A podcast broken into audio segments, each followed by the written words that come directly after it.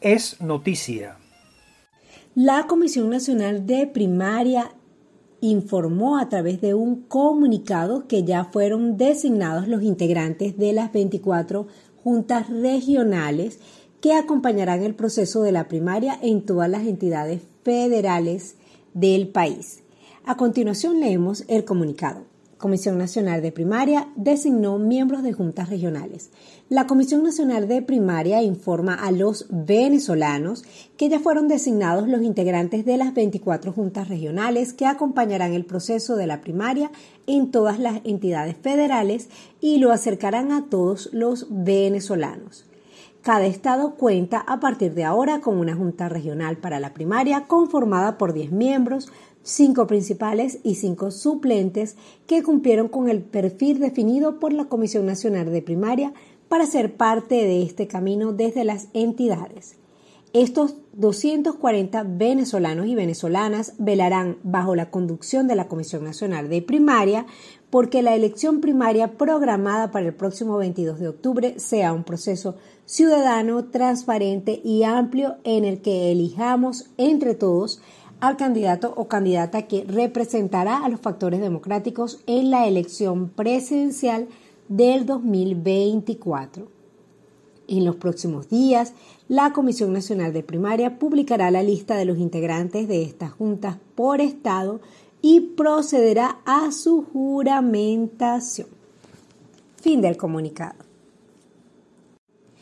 Los días 16 y 17 de marzo se realizó en la ciudad de Bruselas, en Bélgica, la Conferencia Internacional de Solidaridad con los refugiados y migrantes venezolanos y sus países y comunidades de acogida. Al culminar esta conferencia, la comunidad internacional se comprometió a aportar 807 millones de euros para apoyar, para contribuir a mm, ayudar a quienes padecen por la crisis humanitaria, en particular para los refugiados y migrantes venezolanos. Esta conferencia internacional de solidaridad con los refugiados y migrantes venezolanos y sus países y comunidades de acogida se realiza para dar respuesta a la crisis de refugiados y migrantes venezolanos que a la fecha reúne 7.1 millones de venezolanos que se estima que han dejado el país en los últimos años huyendo del costo de la vida, huyendo del impacto de la pandemia y el impacto de la crisis humanitaria que vive Venezuela. Esta conferencia fue organizada por la Unión Europea y Canadá con la colaboración de la Agencia de las Naciones Unidas para los Refugiados, ACNUR, la Organización Internacional para las Migraciones, OIM, y la Plataforma de Coordinación Interagencial para Refugiados y Migrantes de Venezuela, conocida como la Plataforma R4B. De acuerdo al portal web de la Comunidad Europea, esta conferencia tuvo como objetivos destacar todo progreso importante hasta la fecha, eh, progresos vinculados con respuestas a la crisis, mostrar solidaridad con los países y comunidades de acogida movilizando recursos adicionales, sensibilizar sobre oportunidades clave, ámbitos prioritarios, deficiencias y retos y como cuarto objetivo tuvo crear una oportunidad para conseguir un mayor compromiso por parte del sector privado e identificar acciones futuras concretas para mantener la atención en la crisis e incluir a más partes interesadas en su respuesta. En esta conferencia fueron entonces comprometidos 807 millones de euros, de los cuales Canadá mm, se comprometió a aportar 58.55 millones de dólares canadienses. Por su parte, la Unión Europea se comprometió a aportar 75 millones de euros y Estados Unidos prometió 171 millones de dólares para atender esta crisis migratoria. Estos son partes de esos aportes que se prometieron en esta conferencia. Se destacó también que pues uno de los propósitos de esta conferencia era seguir visibilizando la situación, la crisis de migrantes y refugiados venezolanos, ofrecer ayuda a los países de acogida en América Latina y el Caribe y eh, eh, accionar a los países y organismos privados que quisieran colaborar para atender esta crisis, para tratar de que esta situación no desaparezca de la agenda internacional y de esta manera se movilice la asistencia financiera requerida. Tras la realización de esta conferencia internacional, Eduardo Stein, quien es el representante especial conjunto de la Agencia de las Naciones Unidas para los Refugiados y la Organización Internacional para las Migraciones, destacó que entre las líneas de acción que se propusieron es promover, apoyar la regularización del estatus y la integración socioeconómica de los venezolanos, de acuerdo a una reseña publicada por el portal informativo venezolano Efecto Cocuyo. También reseñó Efecto Cocuyo que el director general de la Organización Internacional para las Migraciones, Antonio Vitorino, dijo que las contribuciones que se recibieron en esta conferencia deben traducirse en socorro para salvar vidas y en mayor apoyo a la integración socioeconómica y a las comunidades y países receptores que están al límite de sus posibilidades. Por su parte, Arjit Sayan, ministro de Desarrollo Internacional de Canadá, Señaló que es necesario continuar trabajando para brindar apoyo y protección y oportunidades a esta población de migrantes y refugiados venezolanos y recordó como parte de sus palabras, de su intervención en esta conferencia, que eh, se trata de una crisis regional que requiere una respuesta colectiva.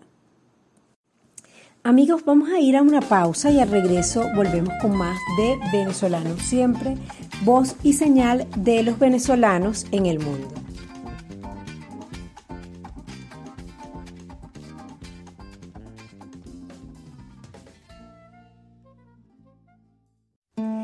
Estamos de regreso en Venezolanos siempre y continuamos revisando lo que fue noticia durante esta última semana.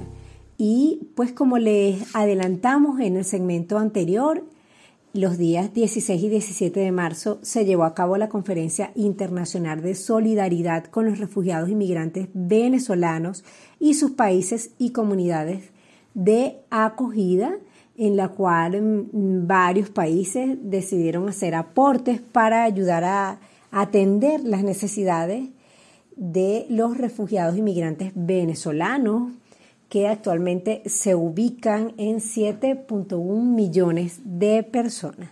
Como parte de esta conferencia, Estados Unidos se comprometió a ofrecer una asistencia adicional de más de 140 millones de dólares para responder a la crisis regional. Pero vamos a compartir con ustedes el comunicado de prensa que emitió Anthony Blinken, secretario de Estado de Estados Unidos al anunciar el aporte que dará ese país para ayudar a atender la crisis de migrantes y refugiados de Venezuela.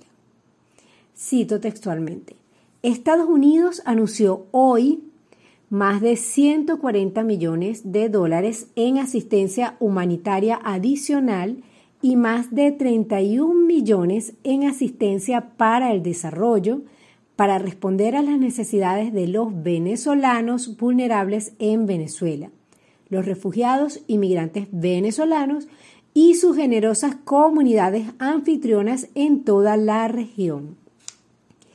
Esta asistencia incluye más de 56 millones de dólares a través de la Oficina de Población, Refugiados y Migración, PRM del Departamento de Estado y más de 115 millones de dólares a través de la Agencia de los Estados Unidos para el Desarrollo Internacional, USAID. Esta asistencia cumple con el compromiso de la Declaración de los Ángeles de apoyar a los países que, que albergan grandes poblaciones de migrantes y refugiados desplazados. Nuestra asistencia apoya a los venezolanos más vulnerables con sus necesidades críticas. También complementa los esfuerzos de las comunidades anfitrionas de 17 países que los han apoyado generosamente. Estados Unidos trabaja con organizaciones confiables para brindar asistencia y garantizar que no se desvíe al régimen de Maduro. Estados Unidos es el mayor donante individual para la respuesta a la crisis regional de Venezuela. Esto eleva la asistencia total de Estados Unidos a más de 2.800 millones de dólares desde 2017, incluidos más de 2.500 millones de dólares en asistencia humanitaria y 387 millones de dólares en asistencia para el desarrollo. Agradecemos la extraordinaria solidaridad mostrada por los gobiernos, las comunidades y las personas que brindaron y continúan brindando refugio al pueblo venezolano en este momento difícil. Instamos a otros donantes a ayudar a apoyar a los millones de venezolanos vulnerables desplazados como resultado de la crisis humanitaria en Venezuela. Fin del comunicado. Les recordamos a nuestros apreciados oyentes que acabamos de compartir un comunicado de prensa emitido por el secretario de Estado de Estados Unidos, Anthony Blinken, en el que anuncia asistencia adicional para responder a la crisis regional de Venezuela, aporte que se ha hecho en el contexto de la Conferencia Internacional de Solidaridad con los Refugiados Inmigrantes Venezolanos y sus países y comunidades de acogida, realizada en la ciudad de Bruselas, en Bélgica, entre el 16 y 17 de marzo de 2023. En el contexto de esta conferencia, 13 países latinoamericanos que son miembros de la iniciativa denominada Proceso de Quito abogaron porque se establezca, se construya un nuevo relato migratorio sobre los refugiados y migrantes venezolanos. Este llamado lo hicieron luego de una sesión que sostuvieron en Santiago de Chile el pasado 15 de marzo tras el cual emitieron una declaración conjunta.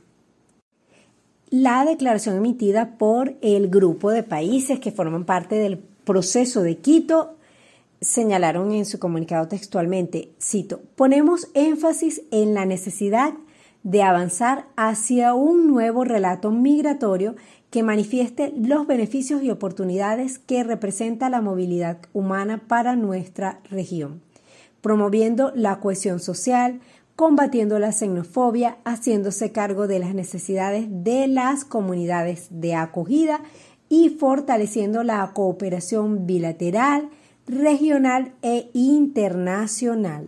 Los países que integran esta iniciativa denominada eh, Proceso de Quito son Argentina, Brasil, Chile, Costa Rica, República Dominicana, Ecuador, Guyana, México, Panamá, Paraguay, Perú y Venezuela.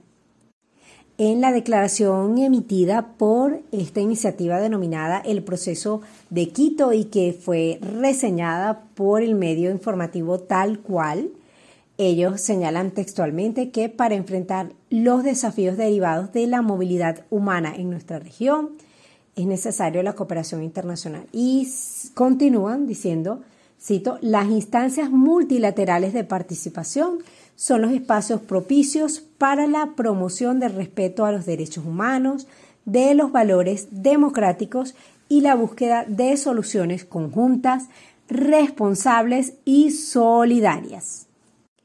Por otro lado, es la declaración emitida por los países miembros del proceso de Quito señalan que ante la situación de movilidad humana que mm, se ha mm, desarrollado, que ha tenido lugar en los últimos años, se requiere, cito, de un compromiso bilateral, regional e internacional de cooperación y coordinación sobre la base del principio de responsabilidad compartida y el respeto a los derechos humanos. Ellos también abogaron porque se generen acciones para combatir delitos transnacionales como la trata de personas, tráfico ilícito de migrantes y otro tipo de situaciones que ponen en riesgo la vida de las personas migrantes y refugiados. También en su llamado abogaron porque se aumente, se incremente la asistencia financiera a los países de acogida para continuar atendiendo la situación de migrantes y refugiados venezolanos. Amigos, vamos a ir a una nueva pausa, pero regreso volvemos con más información de interés en venezolanos siempre, voz y señal de los venezolanos en el mundo. Estimadas amigas y amigos, estamos de regreso en su programa Venezolanos Siempre, voz y señal de los venezolanos en el mundo. Y continuamos revisando las noticias que se generaron a partir de la realización de la Conferencia Internacional de Solidaridad con los Refugiados Inmigrantes Venezolanos y sus países y comunidades de acogida. Esta conferencia se llevó a cabo en Bruselas, Bélgica, el 16 y 17 de marzo. En el contexto de esta conferencia, la Unión Europea llamó a la comunidad internacional a seguir brindando apoyo a los millones de migrantes venezolanos. Así lo reseñó la Dolce Welle en un reportaje especial que hizo en relación con esta conferencia.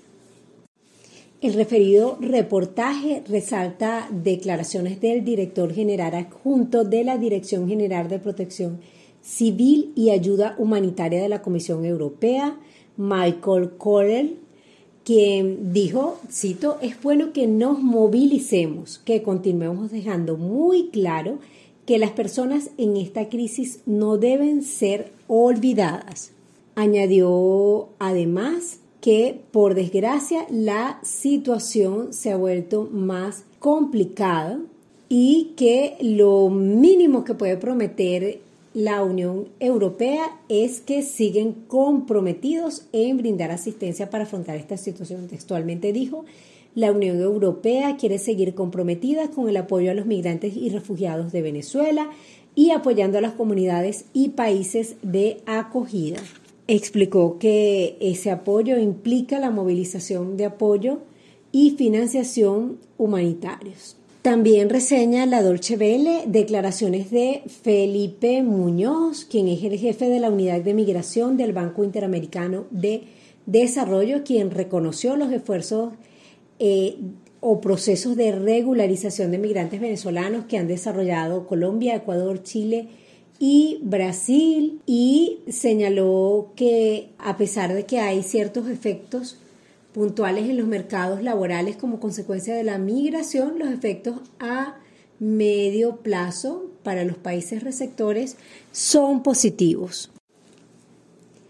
Mientras tanto, en América del Sur, específicamente en Chile, se conoció que el presidente de ese país, Gabriel Boric, activó o anunció nuevas medidas vinculadas con el proceso de control de la migración. En una rueda de prensa, el mandatario chileno dijo que em, anunciaba medidas para proteger la frontera y para garantizar una migración regular, ordenada y segura. Dijo que esto era una prioridad para su gobierno y rechazó las migraciones que él denominó irregulares. Dijo que desde hace unas tres semanas las Fuerzas Armadas de Chile están desplegadas en la zona norte de ese país, en el marco de la Ley de Infraestructura crítica que establece la presencia militar por 90 días en esa zona como parte de un operativo de controles, de detenciones para brindar seguridad a los habitantes de esa región, según lo que declaró el mandatario chileno. Hoy, desde Colchane, le hablo al país, pero en especial a los habitantes de localidades fronterizas como Oyagüe, Bisbiri, Arica y en general a toda la macrozona norte. Ustedes son quienes han tenido que experimentar durante los últimos años con mayor intensidad los efectos del ingreso masivo e irregular de personas que en su mayoría llegan a nuestro país buscando oportunidades que no encuentran en sus lugares de origen y que el Estado en su momento no se preparó lo suficiente para recibir. Desgraciadamente algunos de ellos también vienen con un ánimo de delinquir. Y quiero ser muy claro en que esas personas que vienen a delinquir no son bienvenidas. Las vamos a perseguir y les vamos a hacer dentro del Estado de Derecho la vida imposible. Nuestro gobierno está trabajando arduamente para cerrar esta brecha y fortalecer las capacidades del Estado en materia de control fronterizo y migratorio para que Chile esté a la altura de los desafíos de hoy.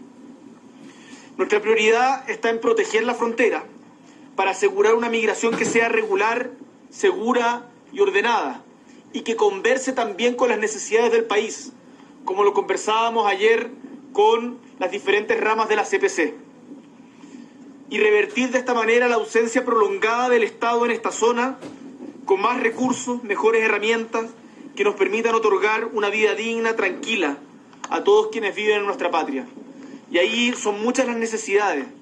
Por ejemplo, contar con un hospital comunitario para la provincia de Tamarugal o cuestiones tan básicas como mejorar la provisión de servicios básicos como la luz y el agua o acercar el funcionamiento del INDAP para la agricultura que se desarrolla en estas zonas extremas. Ahora, en este contexto es necesario dar señales firmes y claras respecto de este tema tan prioritario para la zona. Por esto es que ya desde hace tres semanas las Fuerzas Armadas están desplegadas en las regiones de Arica, Tarapacá y Antofagasta para reforzar el control fronterizo junto a Carabineros y a la PDI. La implementación de la ley de infraestructura crítica permite que hoy quienes viven y trabajan en estas regiones se sientan, como me han manifestado personalmente, más seguros y resguardados. Pero esta medida, que si bien ha sido necesaria, no puede hacer frente por sí sola a una crisis migratoria para la cual nuestro país y las autoridades de entonces no se prepararon a tiempo como debieron, más allá de las declaraciones que hagan hoy día tardíamente. El personal de carabineros y las Fuerzas Armadas están ejerciendo labores de control y vigilancia de posibles ingresos irregulares al país las 24 horas del día, los 7 días de la semana, en condiciones tremendamente extremas. Esto lo han podido constatar diversas autoridades de gobierno que han visitado la zona y los diversos puntos de observación fronteriza de la comuna de Colchane. Escuchamos parte de las declaraciones que emitió el presidente de Chile, Gabriel Boric, el pasado 15 de marzo de 2023, cuando anunció las acciones que está ejecutando su gobierno para intentar controlar el ingreso irregular, según ha dicho el mandatario, de migrantes a ese país. Amigos, vamos a una pausa y a regreso volvemos con más de venezolanos siempre, voz y señal de los venezolanos en el mundo.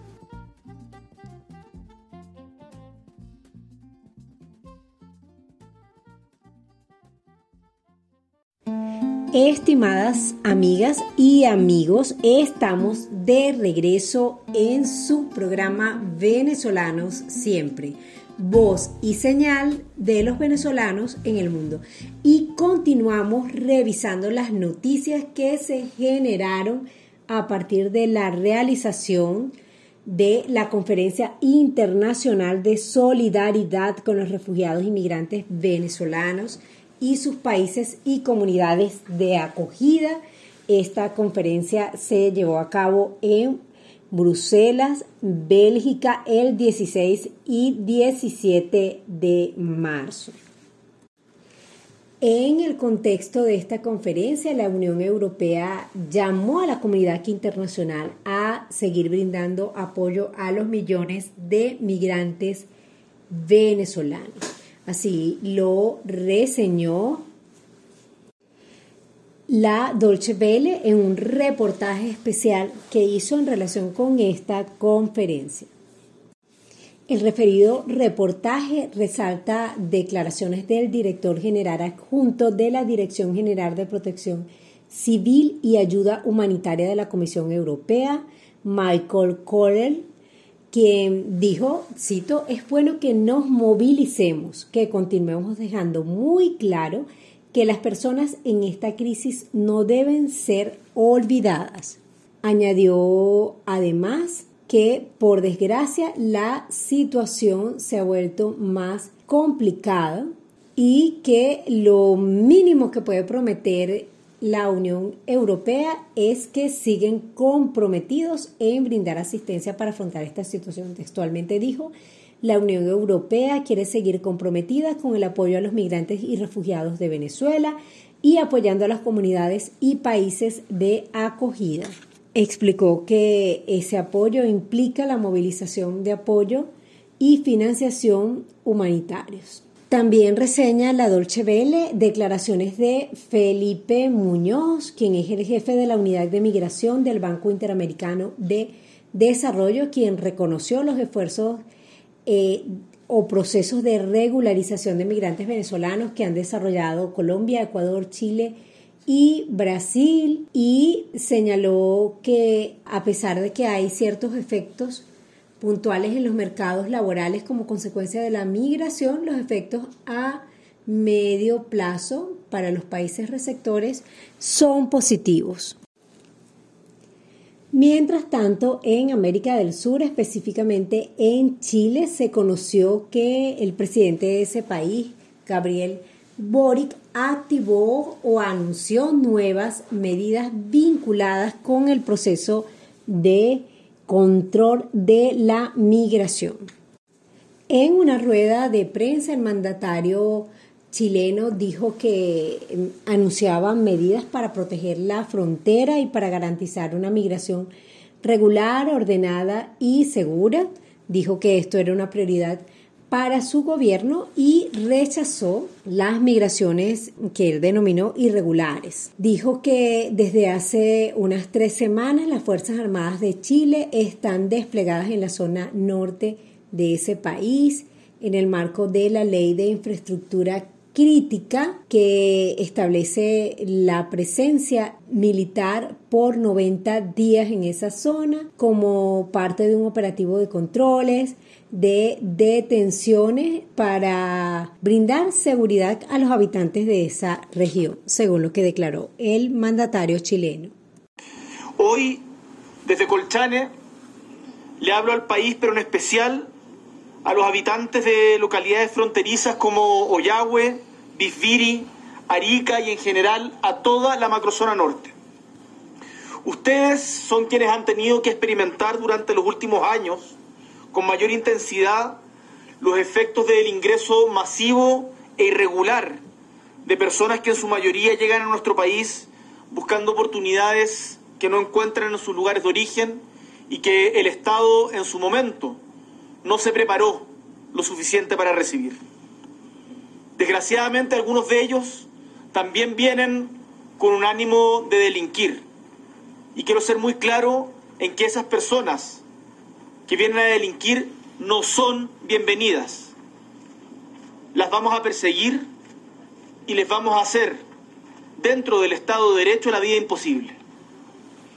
Nuestro gobierno está trabajando arduamente para cerrar esta brecha y fortalecer las capacidades del Estado en materia de control fronterizo y migratorio para que Chile esté a la altura de los desafíos de hoy. Nuestra prioridad está en proteger la frontera para asegurar una migración que sea regular, segura y ordenada y que converse también con las necesidades del país, como lo conversábamos ayer con las diferentes ramas de la CPC. Y revertir de esta manera la ausencia prolongada del Estado en esta zona con más recursos, mejores herramientas que nos permitan otorgar una vida digna, tranquila a todos quienes viven en nuestra patria. Y ahí son muchas las necesidades. Por ejemplo, contar con un hospital comunitario para la provincia de Tamarugal, o cuestiones tan básicas como mejorar la provisión de servicios básicos como la luz y el agua, o acercar el funcionamiento del INDAP para la agricultura que se desarrolla en estas zonas extremas. Ahora, en este contexto es necesario dar señales firmes y claras respecto de este tema tan prioritario para la zona. Por esto es que ya desde hace tres semanas las Fuerzas Armadas están desplegadas en las regiones de Arica, Tarapacá y Antofagasta para reforzar el control fronterizo junto a carabineros y a la PDI. La implementación de la ley de infraestructura crítica permite que hoy quienes viven y trabajan en estas regiones se sientan, como me han manifestado personalmente, más seguros y resguardados. Pero esta medida, que si bien ha sido necesaria, no puede hacer frente por sí sola a una crisis migratoria para la cual nuestro país y las autoridades de entonces no se prepararon a tiempo como debieron, más allá de las declaraciones que hagan hoy día tardíamente. El personal de carabineros y las Fuerzas Armadas están ejerciendo labores de control y vigilancia de posibles ingresos irregulares al país las 24 horas del día, los 7 días de la semana, en condiciones tremendamente extremas. Esto lo han podido constatar diversas autoridades de gobierno que han visitado la zona y los diversos puntos de observación fronteriza de la comuna de Colchane. Escuchamos parte de las declaraciones que emitió el presidente de Chile, Gabriel Boric, el pasado 15 de marzo de 2023, cuando anunció las acciones que está ejecutando su gobierno para intentar controlar el ingreso irregular, según ha dicho el mandatario, de migrantes a ese país. Amigos, vamos a una pausa y a regreso volvemos con más de venezolanos siempre, voz y señal de los venezolanos en el mundo.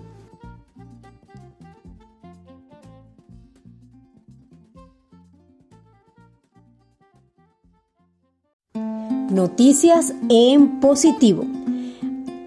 Amigas y amigos, estamos de regreso en Venezolanos siempre y hoy queremos destacar que la escritora y poeta venezolana Omiria Bellicio resultó ganadora del premio Campoy Ada a Mejor Libro de Poesía Juvenil por su poemario Y la Tierra Sonríe.